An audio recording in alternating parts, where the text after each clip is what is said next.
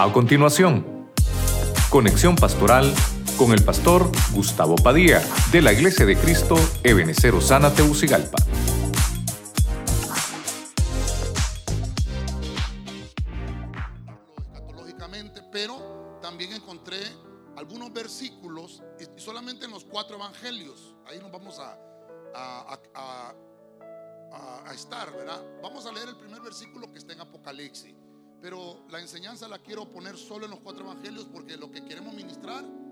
Mesa del Señor. Vamos a leer la Biblia. Vamos a leer la Biblia. Quiero que me acompañe a Apocalipsis capítulo 14, 14. Voy a leer la versión textual. Eh, dice la Biblia en el nombre del Padre, del Hijo y del Espíritu Santo. Y vi, y he aquí una nube blanca. Y sobre la nube uno sentado semejante al Hijo del Hombre, que tenía en su cabeza una corona de oro y en su mano una hoz afilada. Lo que me llamó la atención, esa frase, uno que estaba sentado a la par del Padre, dice semejante al Hijo del Hombre. ¿Cuántos dicen amén? Amén. Bueno, eh, queremos dejar los niños, ¿verdad? Que vayan a su clase, ay, perdone, que vayan a su clase, dejemos que los niños vayan a su clase y me los traen al final. Vamos a orar por todos ellos aquí enfrente, ¿verdad? Por favor, que se me había olvidado también. Vamos a hacer al final. Antes de participar de la mesa, me los traen acá y vamos a orar por ellos. Eh, ¿Hay alguien que no tenga los elementos, hermano? Levante la mano. Alguien que no tenga los elementos. Allá, miren, hermanos servidores. Allá hay hermanos que no tienen los elementos. Mire, por favor, me los atienden. Porque al final vamos a estar orando por eh, la mesa del Señor. Bueno, el tema que, que vamos a desarrollar le puse por nombre el Hijo del Hombre. Diga conmigo, el Hijo del Hombre. Diga fuerte, el Hijo del Hombre. Amén. Así que vamos a orar. Padre Celestial, en el nombre de Jesús, te damos gracias. Te pedimos que nos hables a través de tu palabra. Sabemos que estamos congregados y reunidos en tu nombre para que seas tú el que nos ministre. Bendice los que están a través de la radio, la televisión y a través de las redes sociales para que también sean bendecidos. Algunos que están en sus casitas y que van a compartir los elementos desde casa a través de, de una manera virtual, también te pedimos que los bendigas. Quédate con nosotros en el nombre de Jesucristo. Amén y amén. La iglesia le puede regalar palmas fuerte al Señor. Gloria a Dios. ¿Cuántos dicen gloria a Dios? Gloria a Dios. Bueno, le decía que eh, hablando de este tema, lo voy a tratar de, ministrar en los cuatro evangelios. Y voy a, voy a avanzar de una manera rápida. ¿A qué vino el Hijo del Hombre? Bueno, hoy no le voy a hablar de Jesús como Mesías.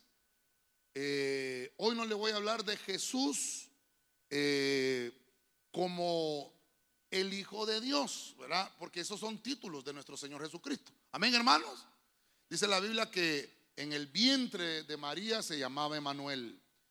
Cuando nació Jesús, cuando fue bautizado, Jesús el Señor, ungido, ¿verdad? Jesucristo, sale de las aguas. Jesucristo, Jesús el ungido.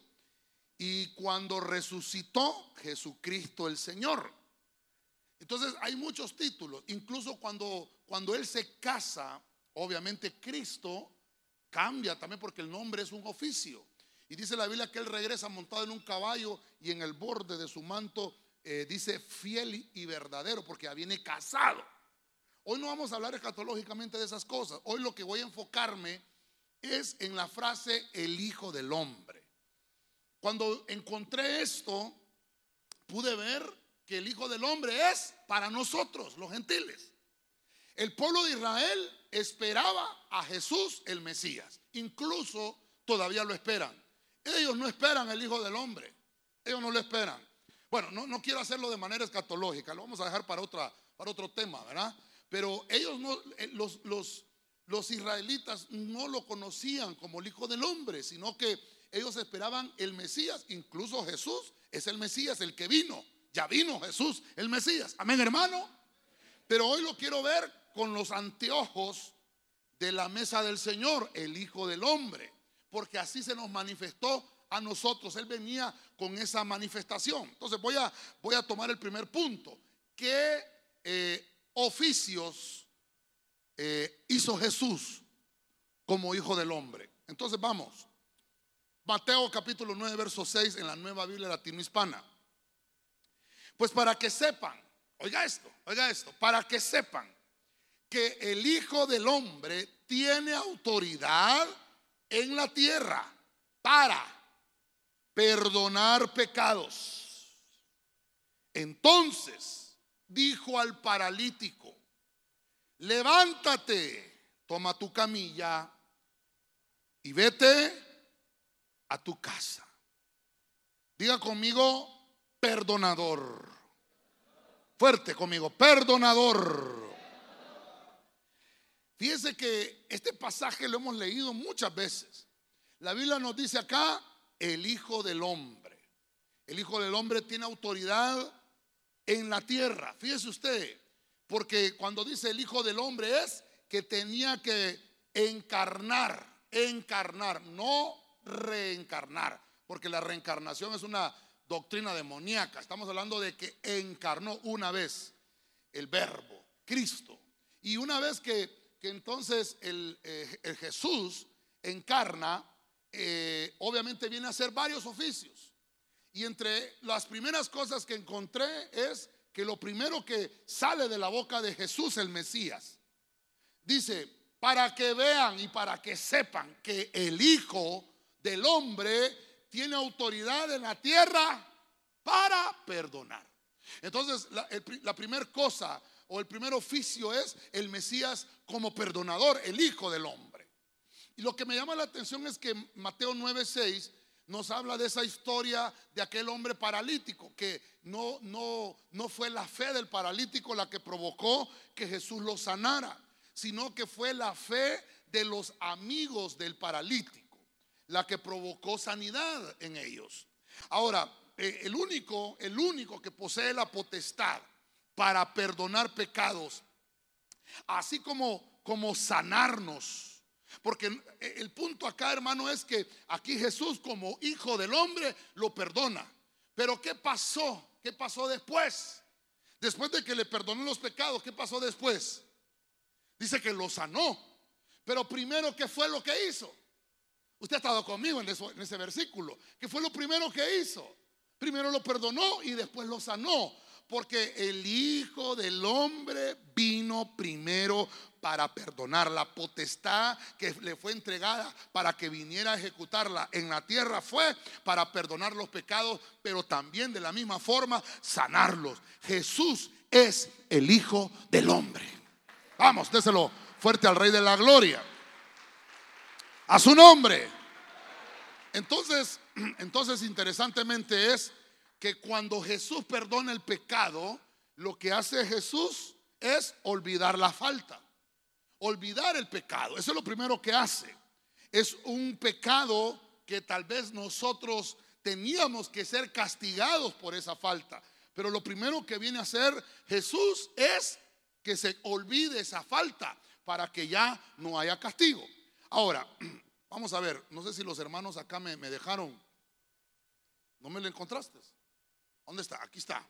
Mire, ve, quiero, voy a tratar de hacer algo. Fíjese que voy a hacer una línea de tiempo.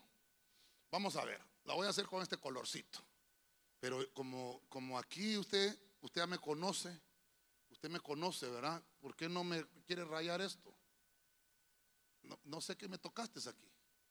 ¿Sí? ¿Quiere rayar? ¿No quiere rayar? Mira, ayúdame, porque si no, no nos vamos a ir ahorita. ¿Verdad? Se supone que ahí debe de marcar. ¿Ah? No marca. Ayúdame. Quiero hacerle una línea, una línea de tiempo. ¿Sabe por qué? Porque me di cuenta de que la vida de nuestro Señor Jesucristo es una vida normal, una vida normal como nosotros. Nació del vientre de María, del vientre de María. Y empezó a impactar al mundo cuando tenía 30 años. Antes de eso no.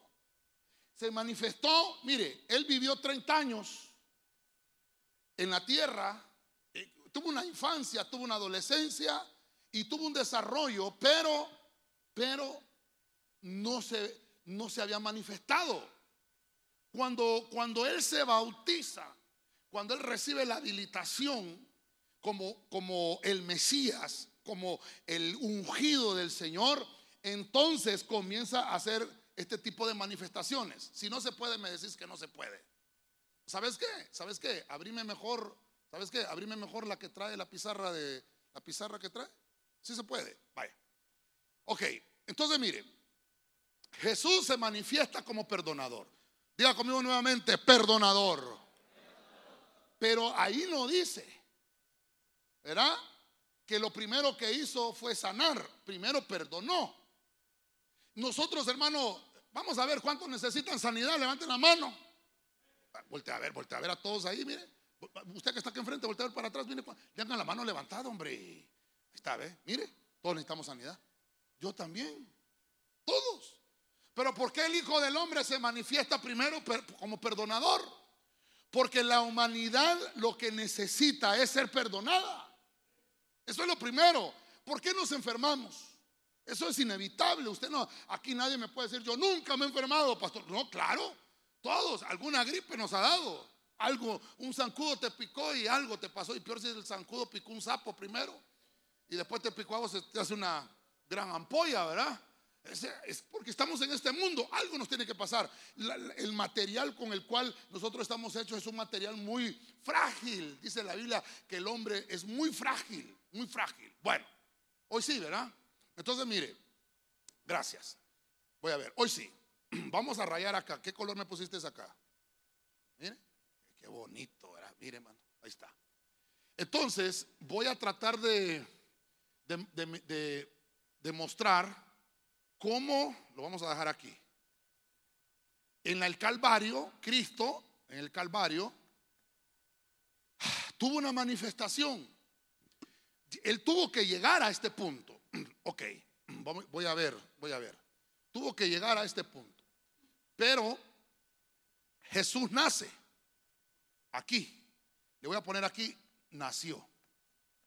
¿Va a hablar de Navidad, pastor? No. Nació. Y en este punto, le voy a poner aquí uno, dos, tres, cuatro, cinco. Acá, eh, sí, lo vamos a poner acá. Le voy a poner cuando él ya tenía 30 años, más o menos acá. Él estuvo, él, tuvo un desarrollo de 30 años. Cuando eh, le voy a poner aquí uno, aquí le voy a poner dos, aquí le voy a poner tres, porque vamos a ver siete facciones del Hijo del Hombre que nos tienen que interesar. Lo que, lo que me llama la atención es que cuando Cristo se manifiesta, lo primero que hace aquí es se manifiesta como perdonador. Mire, esto es lo que me interesó, como perdonador. Pero él no ha llegado a la cruz, está en un camino. Él hasta los 30 años, cuando, mire el orden, mire el orden que nos enseña el Señor. Cuando Él cumple los 30 años, cuando está investido, cuando está ungido, cuando tiene la habilitación, entonces Él empieza a desarrollar el ministerio. No puede, no puede existir un desarrollo en, la vida de, de un humano si primero no ha sido perdonado.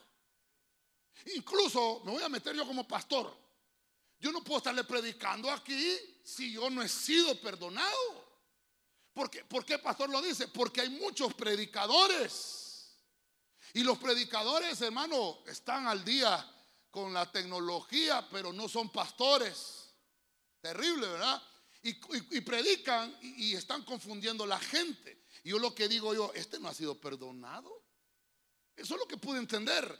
Porque yo necesito pararme a predicar, pero decirle primero, ¿sabe qué hermano? Estamos perdonados. Diga conmigo, estamos perdonados. Dele palmas al Señor, pues, dele palmas al Señor. Amén. Voy a avanzar en Mateo, Mateo 12, 8. Dice la traducción del lenguaje actual. Porque yo, el Hijo del Hombre, oiga, yo, el Hijo del Hombre, dice Jesús, soy quien decide lo que puede hacerse en el día de descanso y lo que no puede hacerse. Y lo estoy tratando de llevar de una manera cronológica a la manera que Jesús está desarrollando su ministerio. Entonces, como ahora eh, estoy acá, eh, creo que es un poco muy grueso el, color acá. Entonces encuentro que ahora él acá, una vez que él le esté mostrando sus, sus oficios al planeta, a la gente que lo está viendo, les voy a demostrar algo. Todo el señorío es mío, dice el Señor. Yo puedo perdonar los pecados. Miren lo que dice, el Hijo del Hombre puede perdonar pecado. El Hijo del Hombre es Señor. Diga conmigo, Jesús es Señor.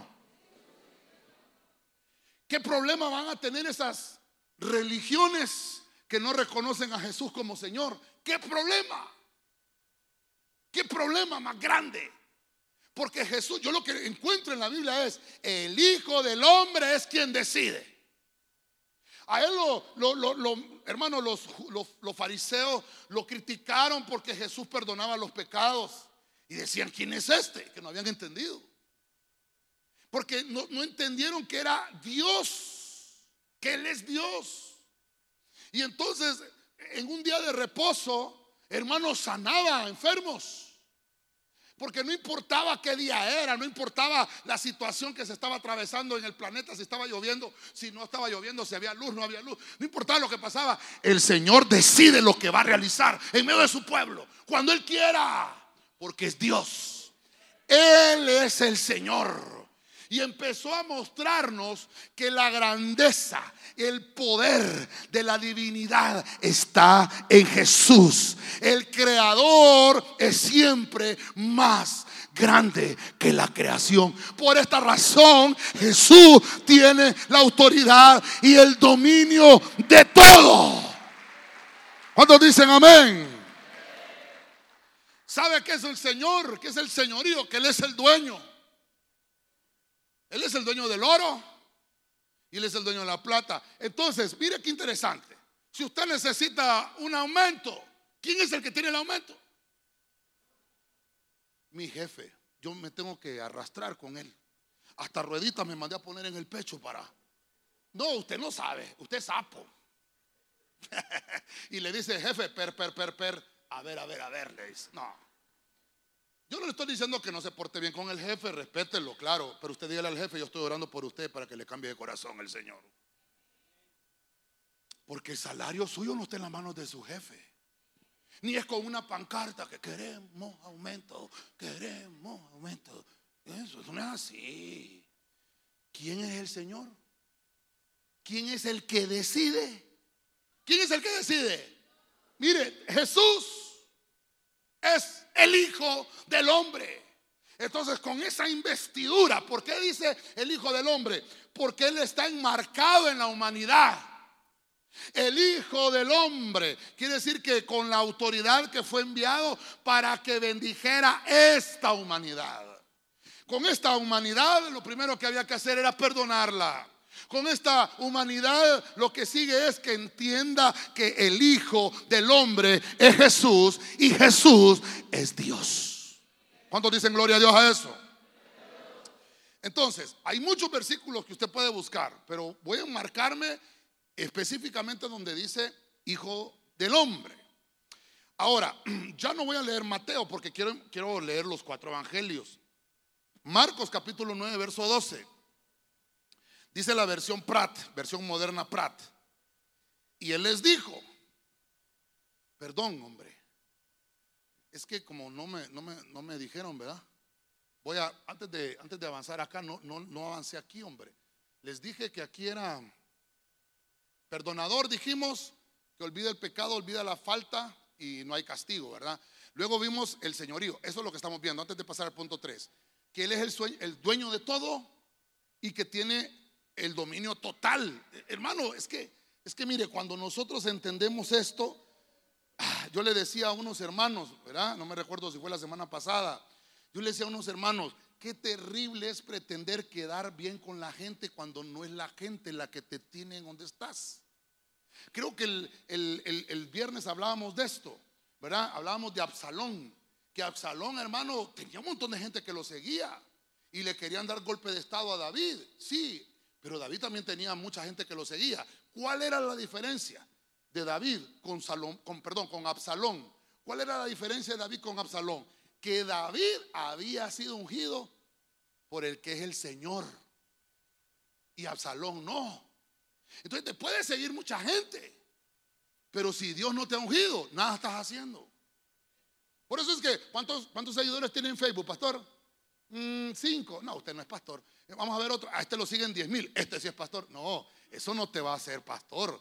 Te va a ser pastor cuando el dueño de todo declare que te ha dado ministerio. Si el Señor no te ha dado nada, no puedes hacer nada hasta que Dios te habilite, porque Él es el dueño total. Él es el dueño total.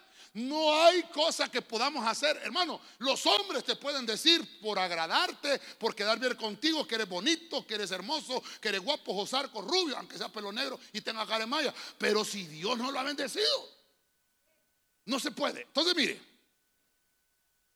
el padecimiento era para el Hijo del Hombre. No era para el Mesías. Aunque sí estaba en la profecía que ya lo vamos a ver más adelante. Pero dice el Hijo del Hombre, que eso fue lo que llamó la atención. El Hijo del Hombre. No dice Jesús tenía que padecer. No dice el Mesías tenía que padecer. No dice ah, otro nombre. Dice el Hijo del Hombre. Porque está hablando de un padecimiento que no solamente era para Israel.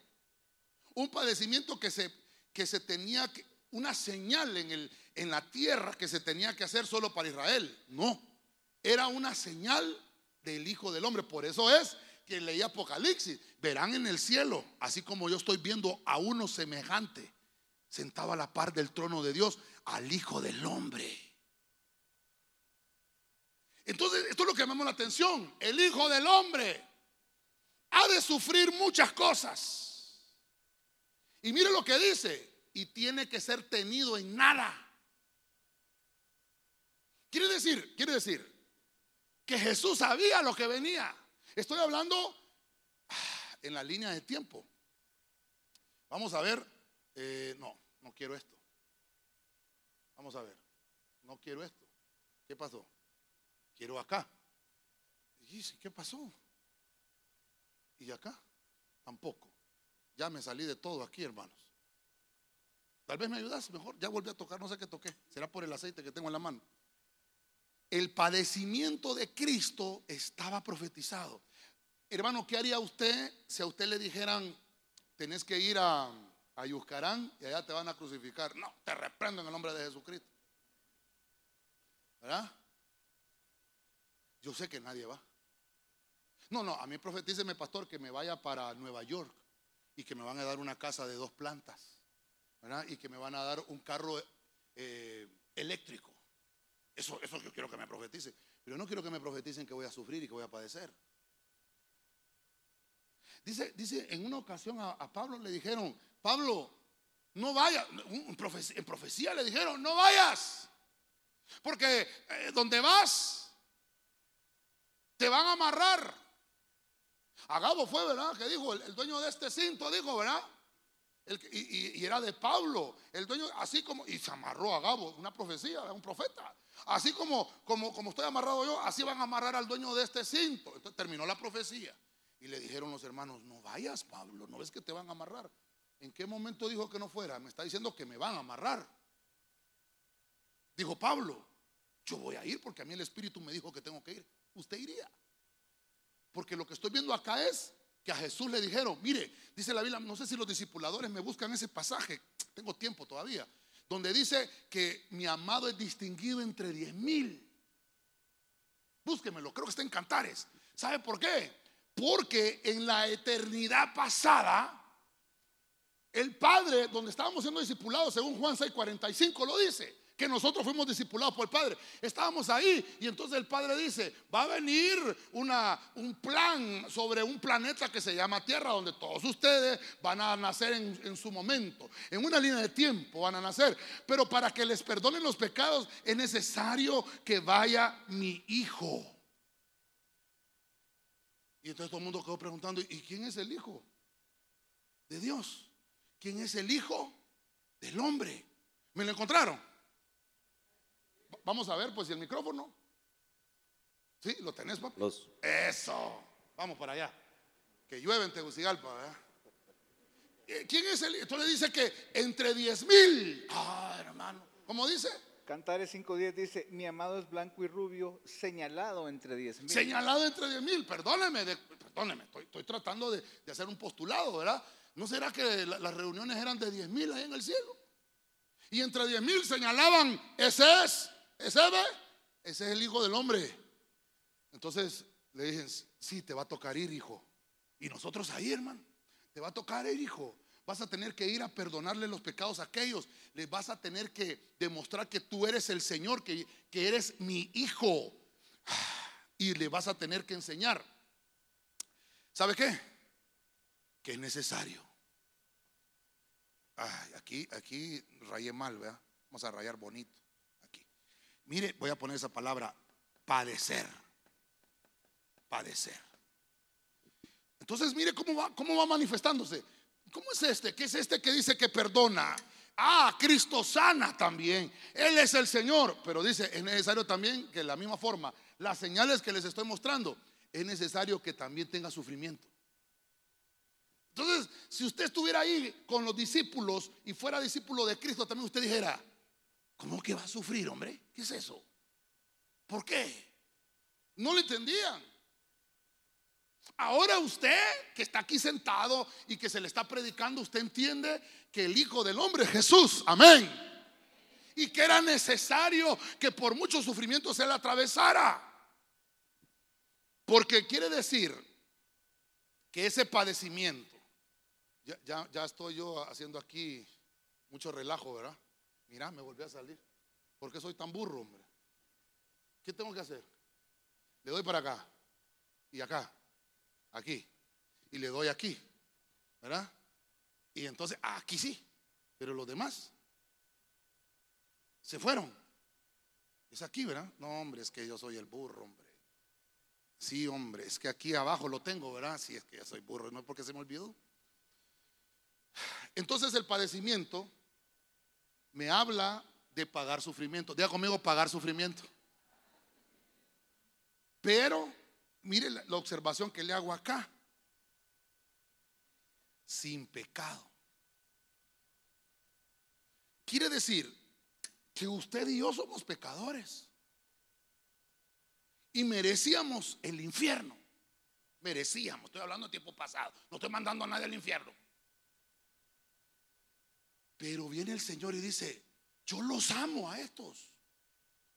Yo no quiero que ninguno de estos perezca. Le estoy mostrando el amor de Cristo. Porque para nosotros amor qué es?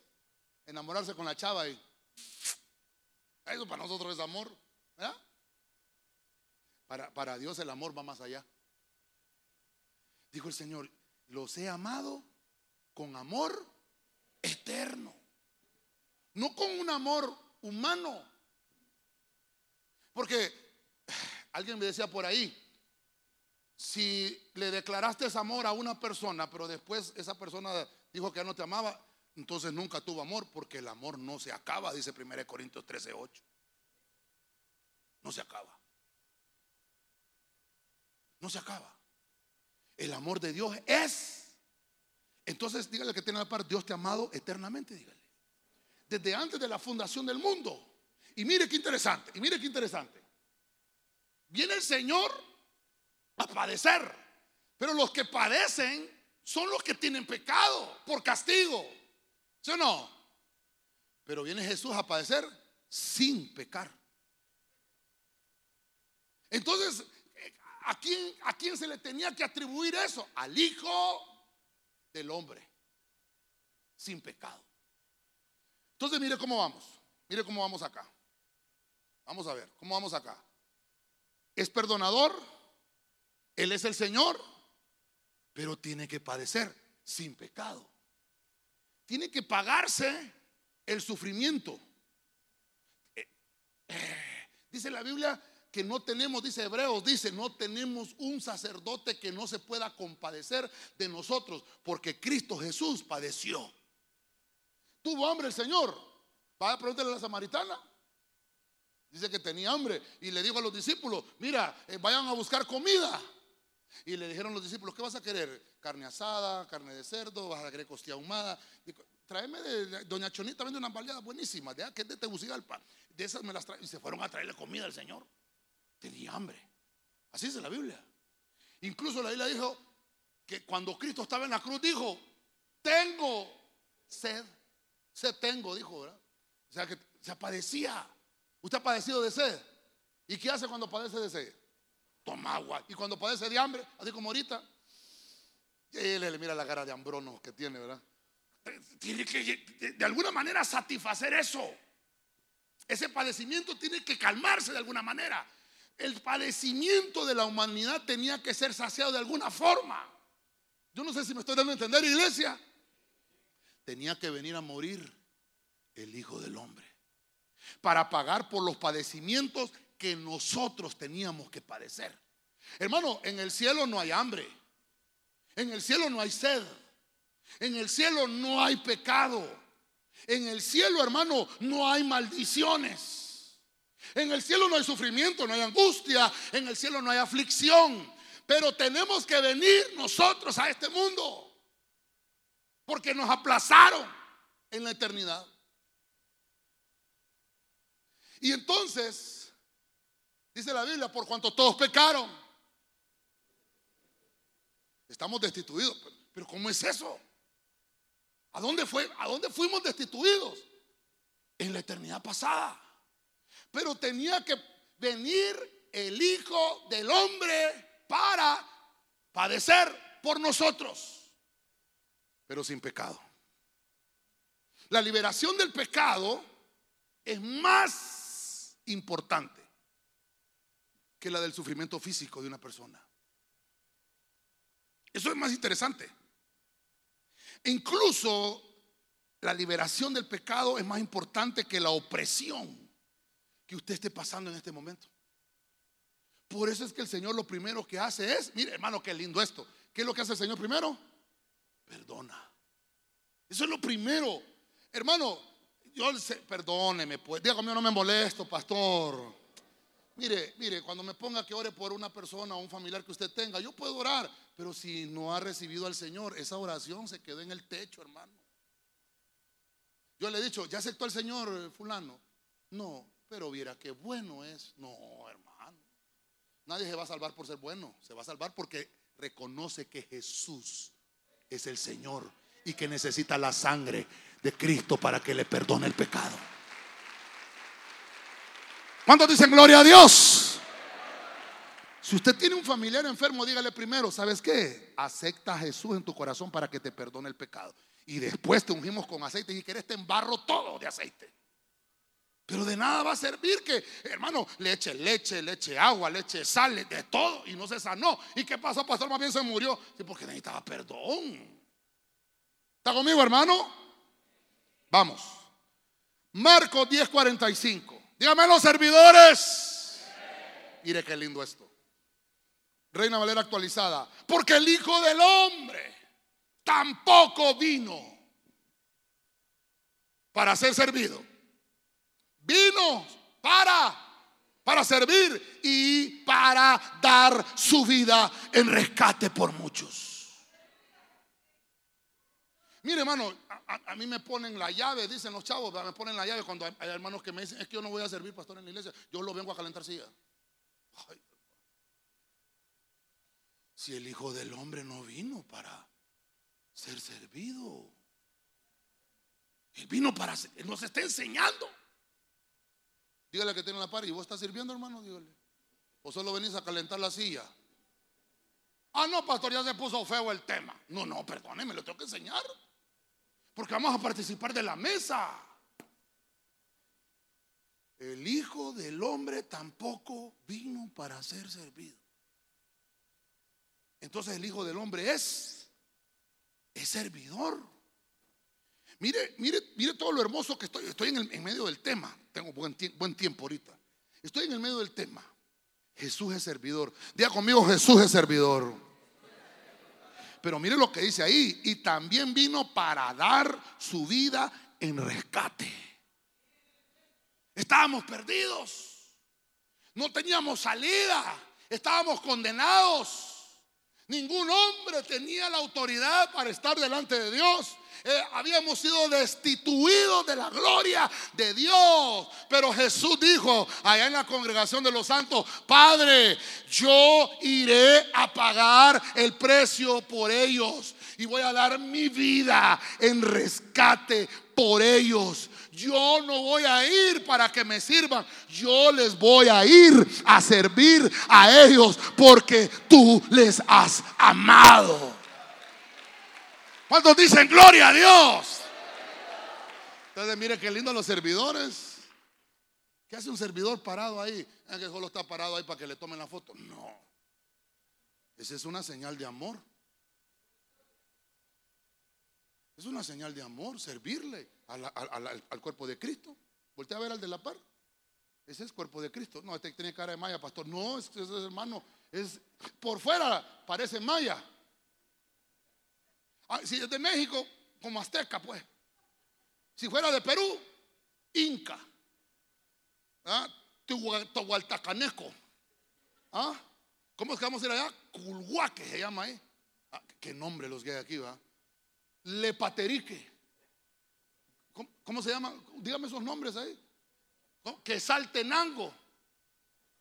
Que salte otro, dijo que, pero que, que hermano, qué nombre los que hay aquí, ¿verdad? Cerrucigalpa, dicen unos. Tegucigalpa, que es lenguaje maya. ¿Sí no? Podemos haber nacido aquí, hermano, en una tierra donde se hablen cosas raras, ¿verdad? Pero ¿sabe qué? Con todo y eso me va a recoger el Señor porque yo no soy de esta tierra. Somos del cielo. De allá venimos y para allá regresamos. ¿Cuántos dicen gloria a Dios? Es que el Hijo del Hombre no vino a eso. Entonces nosotros somos cuerpo de Cristo. Yo no he venido a que me sirvan. Yo he venido a servir. ¿Cómo dicen, cómo lo presentan al pastor? Traemos el pastor de esta noche. El gran siervo de Dios. Ah, hasta, solo falta la musiquita. Eh, ¿Cómo es que dice aquel de Superman?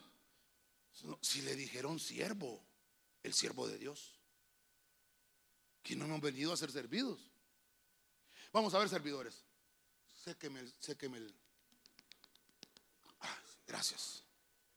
Aquí estoy. No, soy yo el que. ¿Qué, me.? No me. Hace aquí una. ¿Qué me cuesta a mí agarrar la servilleta y, se, y, se, y, secarme yo el, el sudor?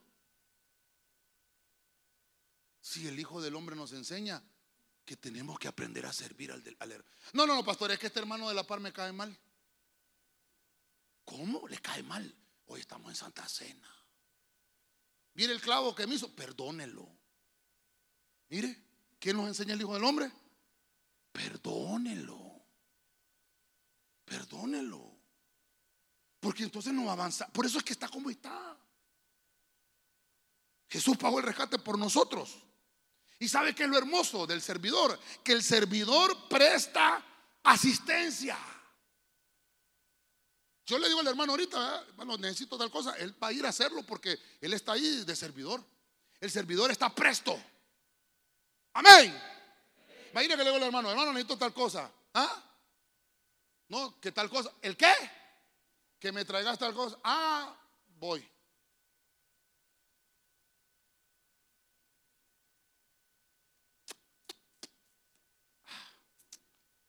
¿Y a qué horas, hermano? Dicen que la tortuga estaba en una fiesta. Y los animales hacen fiesta.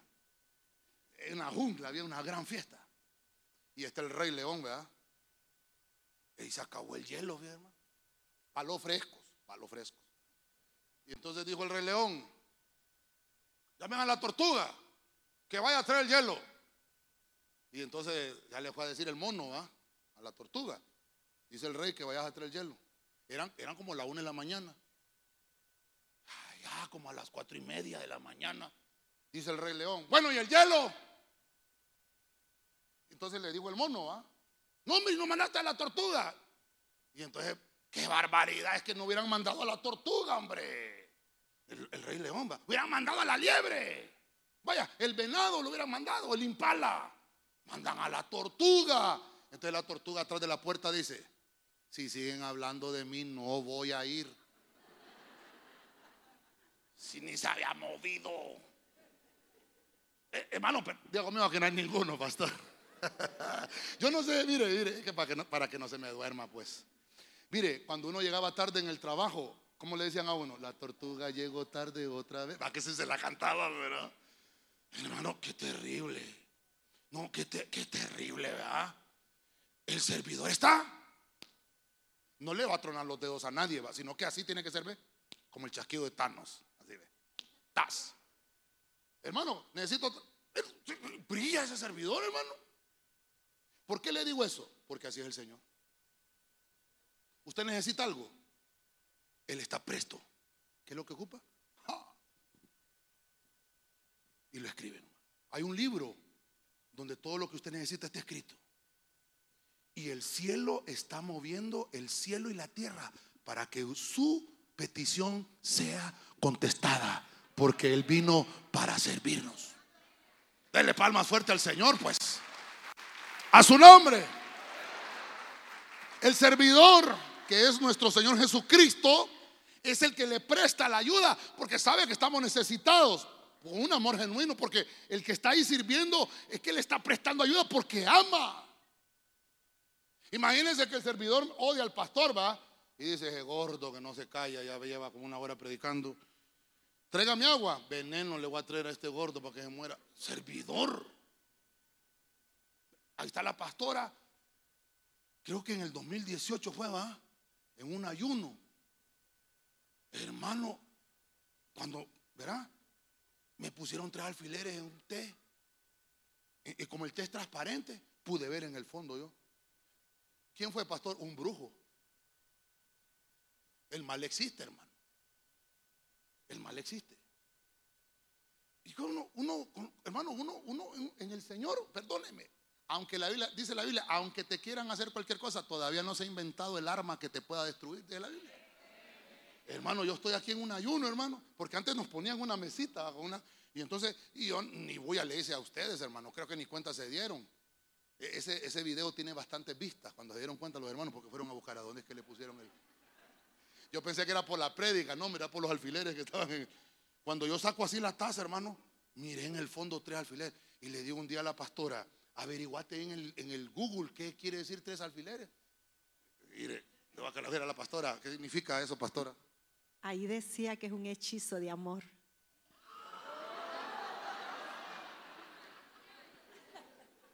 No, pero no, no, no hechizo para que. No, es otra cosa. Amarre, hermano. Que el Señor reprenda al diablo. ¿Sabe qué es lo que pasa? Contra nosotros no van a poder hacer nada. Él prepara mesa delante de tus enemigos. Dele palma fuerte al Rey de la Gloria. A su nombre. Jesús, el Hijo de Dios, mire, vino a ser servido. Por eso dice la Biblia, aunque bebiera en cosa mortífera, Él pagó el rescate. Va. Perdón, perdón. Lo que iba a hacer aquí es cómo vamos acá. Estamos ahora que Jesús es el servidor, ¿verdad? Vamos a ver, aquí, ¿verdad? ¿Por qué, ¿Por qué siempre me sale? No, hombre, es que me volví a salir, hombre. ¿Qué pasó? Vamos a ver. Ya me está desajustando esto. Aquí está. Entonces dijimos que la cuarta, aquí sería, ¿qué sería aquí? Servidor. Mire, ¿quién nos vino a enseñar eso? El Hijo del Hombre. Usted vino para ser servidor. Y, dice, y dice que Josué dijo, yo no sé ustedes, le dijo al pueblo de Israel, pero yo y mi casa, mi casa, serviremos al Señor. ¿A dónde dijo eso? Imagínense, ¿a dónde dijo eso Josué? En la tierra prometida. El Hijo del Hombre, después de su ungimiento, mire hermanos cómo va. Qué lindo, ¿verdad? Hoy sí aprendí, mira, aquí está. Entonces, mire, vamos a avanzar. Quiero que avancemos. En el libro de, vamos a entrar a Lucas. Vamos a pasar al tercer evangelio. Fíjese que le voy a regalar un, un tips, ¿verdad? A estos evangelios, Mateo, Marcos y Lucas, estos tres evangelios, se les llaman evangelios sinópticos. Sinópticos. En estos, en estos tres evangelios, solo en estos tres evangelios, 66 veces es mencionada la frase hijo del hombre. Vamos a irnos a Lucas, leamos Lucas mejor. Ahí está, Lucas 9:56. La versión Pablo Benson, o Pablo Benzón, dicen algunos. Bueno, dice la Biblia, porque el Hijo del Hombre, oiga esto, no vino para destruir almas humanas, sino para salvarlas. Y se fueron a otra aldea. Pero lo que me llama la atención es que ¿Sabe, hermano, sabe de dónde surge de dónde surge Lucas? Lucas, hermano, era médico, dice la Biblia. Y Lucas, hermano, se, preocupaba porque todo lo que fuera escrito fuera bien detalladito. Eso tiene Lucas. Si alguien me pregunta, pastor, ¿qué, qué evangelio me recomienda? Yo le recomiendo Lucas. Lucas también hizo el libro de los Hechos. Entonces, Lucas ha hecho dos cartas, ¿no? Bueno, lo que le quiero mencionar es que dice la Biblia que venía Jacobo y Juan, que eran los hijos del trueno. Así les decía el Señor, ¿verdad? Porque dice que eran grandes intercesores, eran unos hombres terribles, su mamá lo recomendaba. Hasta la mamá le dijo en una ocasión al Señor, ¿a dónde se me van a sentar mis hijitos en el reino? Mujer, le dijo el Señor, no es mío no es dar a dónde se, eso lo da el Señor, lo da el Padre, porque él estaba en la tierra como hijo del hombre. Lo que le quiero contar es que en una ocasión no querían recibir la palabra. Y entonces Jacob y Juan dijeron, bueno Señor, si quieres oramos para que les caiga fuego y se consuman los desgraciados. Es que terrible, hermano. Hay pastores así. Yo conozco uno que así predica.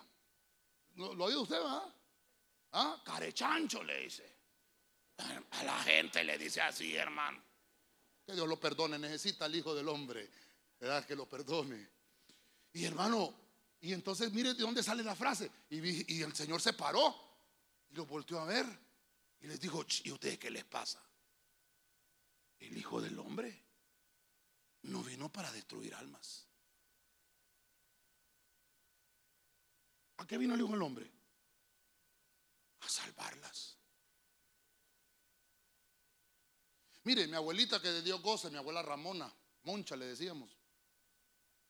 Si sos cristiana, yo le he contado a usted el testimonio de mi abuelita. Seis meses antes de, de morirse, mi abuela se hizo cristiana. Dejó el cigarro de la noche a la mañana, hermano. Se abrió una iglesia en la casa de ella. Usted conoce la historia. Pero mi abuelita tenía dos hijos, dos tíos míos que también están muertos. Hermano, terrible. A mí me ha tocado orar por mi familia. Mi abuelito, que de Dios goce, le gustaba la charamila. ¿Usted sabe lo que es la charamila? ¿Ah? No sabe. Ah, sí sabe. Es alcohol con agua, hermano. ¿Y usted cómo sabe, pastor? Mi abuelito hacía eso, hermano. Se ponía ahí, eh, químico en farmacia. Hermano, mandaban a comprar el alcohol a la, trucha ahí en la pulpería, la vendían y preparaban la charamila, hermano. Y, ¡puf! y, y charamilazo, ¿va? Y, y le enseñó a mis tíos, hermano. Y, y vivían ahí con mi abuela. Lo que le quiero contar es que mi abuelita, imagínense, mi, abuelita murió de 65 años y, mis tíos le dieron una mala vida, hombre, y mi, abuelo también, bolos, hermano. Pero mi abuela se convierte, es que eso es lo que le quiero contar, mi abuela se convierte. Porque fíjese usted, el Hijo del Hombre vino, ¿a qué vino? Para salvar. Mi abuela se hace cristiana, mi abuela iba a la, a la que iglesia, de las campanas. Y toda la vida, hermano. Mi abuela tenía en el cuarto un altar con, con helechos y, y- un color moradito y tenía un negrito ahí así. El que le tocaba eso, hermano. ¡uh! Yo una, una vez, una vez jugando pelota, hermano, se, se me fue la pelota al cuarto y pegó en el negrito ese. Oye, hermano. Ni le cuento cómo me fue. Pero mi abuela se hace cristiana. Y votó todo, hermano. Y yo dije, yo, yo era cristiano, yo había ayunado por ella, yo le he contado a usted. Y se hizo cristiana mi abuela, se convierte. Y entonces esos tíos míos, hermano, que eran pachangueros, hermano, pachangueros. A mí me tocó pelear con eso después, en, la adolescencia, porque vienen en la sangre, viene eso, de mi abuelo. Y entonces, mi abuela, eh, un día llegó mi tío bien borracho, hermano. Y entonces agarró una, un sartén, una fridera, y se la dejó ir, hermano. Puso así en la boca, y se le hizo en los labios a mi tío. Y entonces mi, tío borracho le dijo, ah, y en la noche vas a estar. Y ¡tas! le dejó ir el otro, hermano. Yo, perdóneme que me ministre con usted, hermano. Pero mire, mire, mis tíos y mi abuelito y mi abuelita están salvos porque al final yo sé que se salvaron. Oramos por ellos y se salvaron. Y entonces le dijo mi abuelita, mira, desgraciado, le dijo mi abuelita. He estado ayunando para que te muras, le dijo, fíjese que así le dijo, hermano. Y yo le dije, no, abuela, no es así. Usted no está ayunando, le digo, usted está aguantando hambre.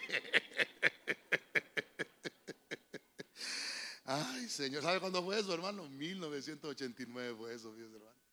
Ay, Señor, más o menos como, como en julio y agosto de ese año. Ay, hermano, mi abuelita, Dios, que Dios goce mi abuela. Porque, hermano, usted no puede ayunar para que la gente se muera. Diga conmigo, no me molesto, pastor. ¿Sabe usted que hay gente que ha ayunado para que yo me muera? Ay, que no le estoy- yo eso lo hago chistoso, le meto el cuchillo chistoso, pero ahí está.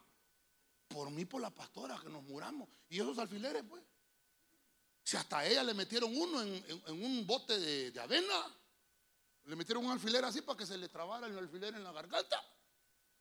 Hay gente mala, pastor, malísima. Que el Señor los bendiga y que se arrepientan porque el Señor vino a salvar las almas perdidas. No podemos, hermanos, ser egoístas, porque el, Hijo del Hombre con todo y lo que le hicieron, sí, yo ya sé que voy a, sufrir, dijo el Señor. Yo ya sé que me van a latigar, que me van a escupir el rostro, incluso me van a crucificar. Pero el Hijo del Hombre ha venido para librar la humanidad. Tu alma la protege Jesús. No hay ninguna potestad demoníaca ni diabólica que tenga la autoridad para tocarte si Dios no les da permiso. El Hijo del Hombre no quiere que ninguna alma se pierda. Él ha venido a darles vida y vida en abundancia. Dale palmas fuerte al Rey de la Gloria. A su nombre. ¿Sabe que la sangre de Cristo no pide venganza? La sangre de Cristo clama misericordia. Usted no, usted no, no vaya a participar de la mesa hoy. Esta- este pan, Señor, y este vino es para que se muera el vecino de la pan. No. No, la sangre de Cristo clama misericordia. Él no quiere vengarse de lo que le hicieron. Él ya sabía a lo que venía. Hermano, usted y yo tenemos que saber a lo que venimos a la iglesia. Desde el primer momento que usted dejó que Cristo entrara en su corazón, usted ya está salvo. Y la gente mala le va a tener envidia. Le van a hacer agüeros y le van a hacer cosas, pero ¿sabe qué? No van a prosperar porque los malvados van a ser derrotados. Tus enemigos van a ser puestos bajo los pies de Cristo y ninguna arma forjada contra ti prosperará. Dele palma fuerte al Rey de la Gloria.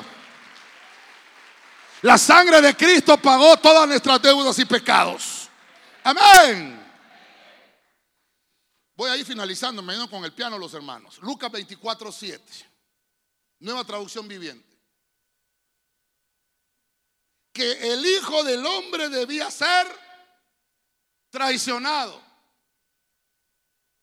y entregado en manos de hombres pecadores y ser crucificado y que resucitaría al tercer día. Mire, mire, mire. Tengo que avanzar aquí rápido. Vamos a ver. Es acá, hombre, es que, hombre, vamos a ver. ¿Por qué no me sale aquí? Ahí está. Aquí lo tengo. Mire, quiero mostrarle aquí entonces. Voy a entrar al, al punto número, Ah, perdón, el número 5, ¿qué dijimos? ¿Qué dijimos? ¿Está conmigo, verdad? Viene a salvar, lo voy a poner aquí, a salvar. Dice que el Hijo del Hombre vino a salvar y a buscar lo que se había perdido. Ok, ahora mire lo glorioso de esto. Me voy a saltar, me voy a saltar lo que dice aquí. Vino a ser traicionado, entregado y crucificado. ¿A dónde pasó todo eso? ¿A dónde pasó todo eso? Vamos a poner acá. Aquí lo entregaron. Aquí lo entregaron. Aquí lo entregaron. Dice, bueno, aquí lo traicionaron. Vamos a poner acá. Mire, aquí fue traicionado. Fue traicionado. Fue entregado. Fue entregado. Y aquí fue crucificado. Mire, mire, mire qué, qué cosa, ¿verdad? Traicionado, entregado y crucificado. Yo no sé, eh, perdóneme, me quedan 20 para las 12. No sé si alguien me puede buscar Lucas 22, 47, por favor. Un hermano, no lo trajes, lo estaba leyendo hoy en la mañana, pero que me busque la versión lenguaje actual, por favor. Traducción del lenguaje actual. Voy a apagar hasta el reloj, fíjese, hermano. El Hijo del Hombre tenía que perdonar. El Hijo del Hombre no tiene que perder su identidad, Él es Señor. El Hijo del Hombre tenía que padecer. El Hijo del Hombre viene a servir. El Hijo del Hombre viene a salvar. Estas son cosas positivas, por eso se lo estoy, por eso no le puse esto, esto que tengo en verde no se lo puse. ¿Por qué, pastor? Porque esto fue lo malo que le pasó. El oficio de él era entregar, el oficio de él era dar, era dar, era dar, pero él recibió. Porque este sería otro tema, ¿verdad? Esto que tengo en verde, ¿qué sería? Lo que recibió el Hijo del Hombre. Esto es lo que entrega el Hijo del Hombre. Entrega perdón, entrega señorío, entrega su padecimiento para que nosotros no los tengamos, entrega su servicio, entrega la salvación. Pero él recibe traición. Él recibe crucifixión. Y eso lo hemos visto en, los temas que desarrollamos. Mire, yo, yo, yo me, me, deleito en el Señor siempre que me pongo a estudiar para un tema de, de Santa Cena, hermano.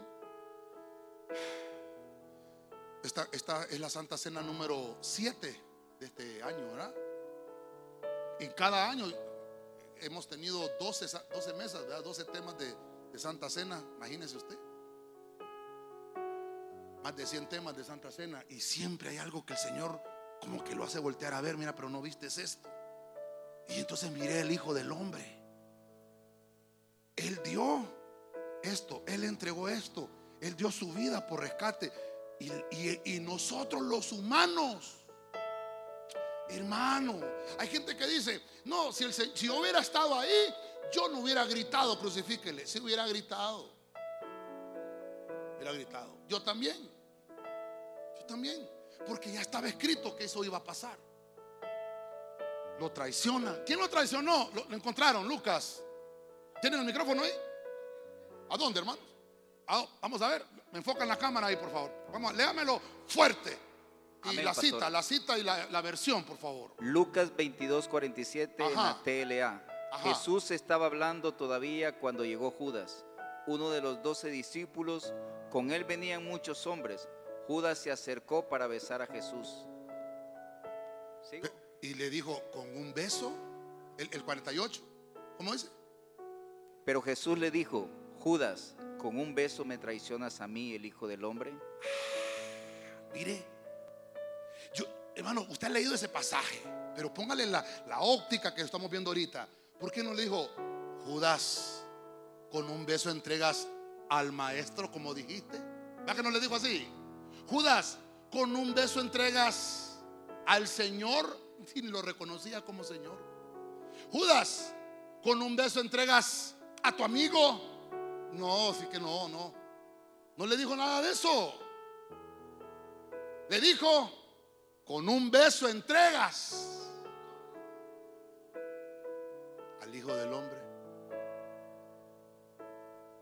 Porque, hermano, se ha puesto, perdóneme, me regala unos 10 minutos desde ahorita, hermanito, por favor. ¿Por qué el Señor le dijo, con un beso le entregas al Hijo del Hombre? En la profecía aparecía que iba a ser entregado al Señor, sí, pero no aparecía cómo.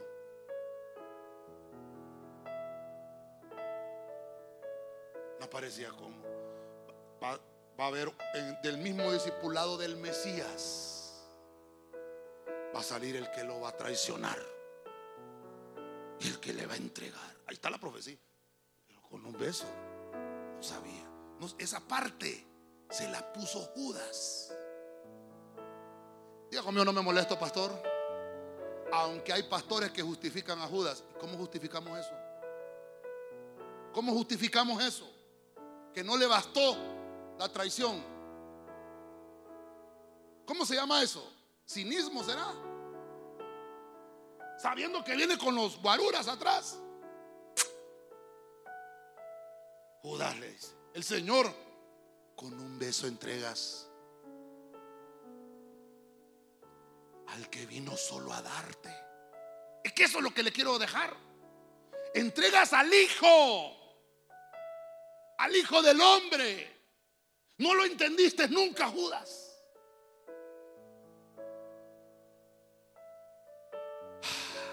Pero fíjense que el Señor en este momento, aquí, cuando está entregado, aquí fue Judas, ¿verdad? El Señor sube y lo crucifica. Pero como estoy con el azulito aquí, ¿verdad? Al tercer día, que es aquí, es aquí, resucitó. Diga conmigo, resucitó. Aquí le vamos a poner tres días. Mire, a los tres días resucitó el Hijo del Hombre. Y cuando resucitó, Judas ya no estaba. No pudo ver eso. Se lo perdió. Y por eso el Señor le dijo, Judas, ¿por qué lo estás haciendo así, hombre? Ya estaba escrito que ibas a traicionar, pero ¿por qué lo haces así, papá? Habían otras maneras de hacerlo. La gente que está llena de mal por dentro, en su interno, que está corrupta, tan lleno de maldad que ni piensan cuando hacen las cosas. Se me acabó el tiempo, pero usted me regaló 10 minutos, ¿verdad? Yo creo que lo va a tener que pedir más. Entonces, hermano, esto me llamó la atención a mí, porque Jesús, Jesús sabía que él iba a resucitar al tercer día. Pero por eso, por eso volteó a ver a Judas y le dice, con un beso me entrega Judas. Caramba. Porque hermano, Judas tuvo la oportunidad de arrepentirse. ¿Qué es lo que, qué es lo que puedo ver con, con esta resurrección? Porque Él resucitaría al tercer día. Ya estaba decretado. Todo lo que iba a recibir y todo lo que iba a pasar era porque tenía que vencer a la muerte. Diga conmigo, vencer a la muerte. Tenía que morir el Hijo del Hombre tenía que ser crucificado. Pero Cristo está vivo. No está en una cruz. No está en una cruz. No está crucificado. Él está vivo. La cruz fue el instrumento para que Él muriera ahí. La cruz fue el instrumento para que Él fuera sacrificio ahí. Pero ya la cruz no tiene efecto. Ahora Jesús el Hijo del Hombre, está vivo. No está muerto. Al tercer día se levantó. Al tercer día resucitó. Y le dijo a la muerte, yo soy tu muerte. Vamos, déselo fuerte al Rey de la Gloria. A su nombre. Qué lindo, hermano. La resurrección de Cristo es la garantía que nosotros también resucitaremos ¿Y sabe qué? No vamos a ver la segunda muerte. Va. Mejor, mejor no, mejor no, porque si no, no nos vamos. Mejor, mejor terminemos, terminemos. Todo lo me regaló 10 minutos. Vamos, Juan 12, 23. Termino con el libro de Juan. Biblia al día. Ha llegado la hora de que el Hijo del Hombre sea, sea, les contestó Jesús. Se nos promete de parte de nuestro Cristo. Ya no solo resurrección. No solamente va a resucitar usted, hermano. Dígale que tiene la parte, hey, vos que estás dormido, dígale, hey, hermano, a resucitar, dígale. Pero no solamente eso, dígale, hey, vas a estar glorificado. Se nos promete de parte de nuestro Cristo, de el Señor Jesús, el Hijo del Hombre, la glorificación. ¿Sabe para qué? Para ponerle fin al pecado. Y la glorificación es un estado de eternidad. Eso es la glorificación.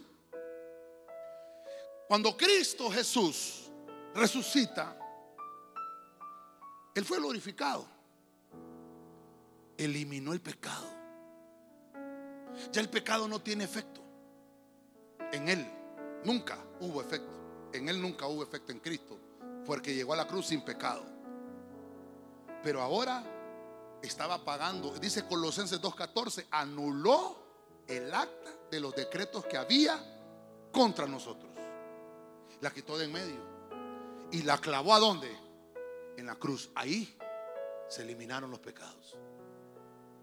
Porque ahora el estado suyo y mío es un estado eterno. Mire, voy a tratar de, solo voy a tratar de, perdóneme, solo quiero terminar con esto acá. ¿Qué, hice el? Solo quiero terminar con esto, solo perdóneme. Cuando Cristo, eh, vamos a ver, entonces acá Él estuvo 40 días, después de esos tres días, ¿verdad? Aquí estuvo 40 días, estuvo con los discípulos.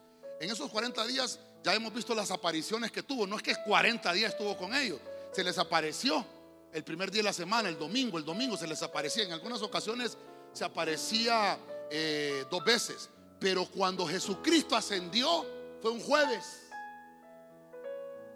A eso se lo vamos a dejar para otro tema porque ya se me acabó el tiempo. Entonces aquí fue glorificado. Y acá se le puso fin al pecado. Y entonces Jesús, aquí, el Hijo del Hombre, ascendió a los cielos. Ahora, lo que le quiero mostrar es esto. Ahorita que tengo la gráfica aquí voy a aprovechar. Acá, este es el tártaro. Mire, mire la señal al mundo espiritual que se hizo. Aquí Jesús pagó la segunda muerte. Aquí pagó la segunda muerte. Aquí muere Cristo. Aquí paga pecado. Aquí es la deuda. Aquí la deuda cancelada. Está decretado que el hombre muera una sola vez y después un juicio. Y si en ese juicio se encuentra que tu nombre no está escrito en el libro de la vida, mueres por segunda vez, eternamente. Entonces dijo Cristo, bueno, ya está decretado que el hombre muere una vez, pero no voy a permitir que mueran otra vez. Voy a ir a pagar. Y entonces canceló y cuando Él descendió a lo más profundo, aquí fue no solamente para pagar la deuda, mire qué, hermoso esto. No solamente paga la deuda, paga el precio de la segunda muerte. En otro tema vamos a ver a dónde queda la segunda muerte. Pero lo que le quiero dejar es, usted a partir de este momento tiene que tener la certeza de que su deuda está cancelada y que si muere va a ser de la noche a la mañana así como un abrir y cerrar de ojos y va a estar glorificado. Cuando Cristo venga por nosotros en las nubes. Déselo fuerte al Rey de la Gloria. A su nombre. Voy a ministrar la prédica, la conclusión. El tema es el Hijo del Hombre. ¿Por qué le puse el tema al Hijo del Hombre? Porque lo que vino a entregar el Señor fue esto, como Hijo del Hombre. Uno, ¿qué nos entregó el Señor? El perdón. Él es el perdonador. Se olvida la falta.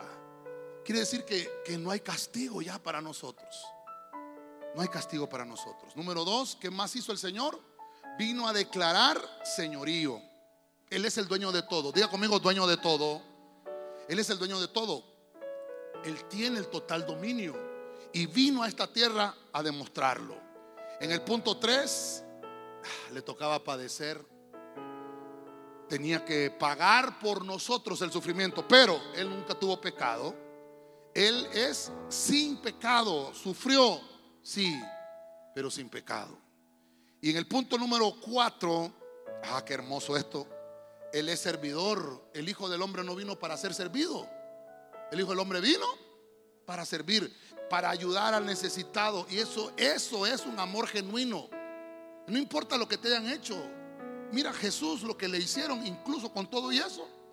Él siempre sirvió. Incluso a Judas, hermano, terrible. Número 5, vino a entregar salvación. Él no vino a destruir las almas. Vino a, a librar la humanidad.